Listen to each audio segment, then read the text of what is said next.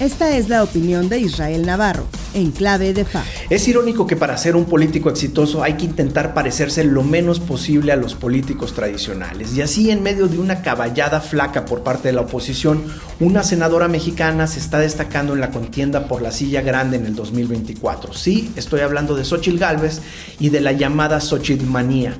Pero ¿a qué se debe este fenómeno? Primeramente porque está llenando la ávida necesidad de un candidato anti-4T que tenían los electores de oposición y que no veían una opción viable en las otras figuras que están levantando la mano para enfrentar a las corcholatas de AMLO. Polémica, mal hablada, entrona y sincera son algunos de los atributos que la hacen diferente a los típicos políticos. Segundo, porque la narrativa de Galvez rompe con la polarización de clases. Ella puede contar la historia de venir de abajo, muy abajo, pero también de tener relación con las clases empresariales y los distintos grupos de oposición, al punto que hasta Movimiento Ciudadano, que ha jurado no ir ni a la esquina con el Frente Amplio por México, hizo un guiño de no estar cerrado a ir con Xochitl. Y eso tiene molesto al presidente López Obrador, quien le ha apostado durante todo su proyecto a la lucha de ricos contra pobres. Xochitl puede romper ese molde y llevar los términos de la contienda a otro plano, por ejemplo, el presente contra el futuro, kriptonita pura para AMLO.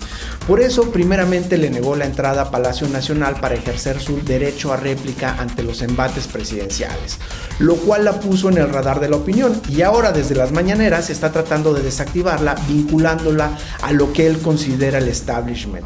Sin embargo, lo ha hecho con un tono de burla y agresión, lo cual le está significando apoyo a Gales por ser mujer y de origen humilde e indígena, vaya por representar de alguna manera al pueblo que el presidente dice defender. Mientras más la más la posiciona. Y finalmente porque comenzaron los autodescartes de distintos suspirantes, algunos que habían anunciado sus intenciones y otros tantos que ni siquiera sabíamos que andaban en campaña. Al acortarse el abanico de opciones es más fácil posicionarse.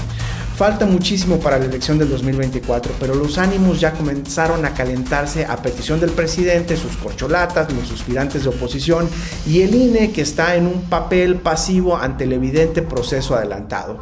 Vamos a ver si la Xochitl logra consolidarse como un movimiento sólido o si es solo una llamarada de petate.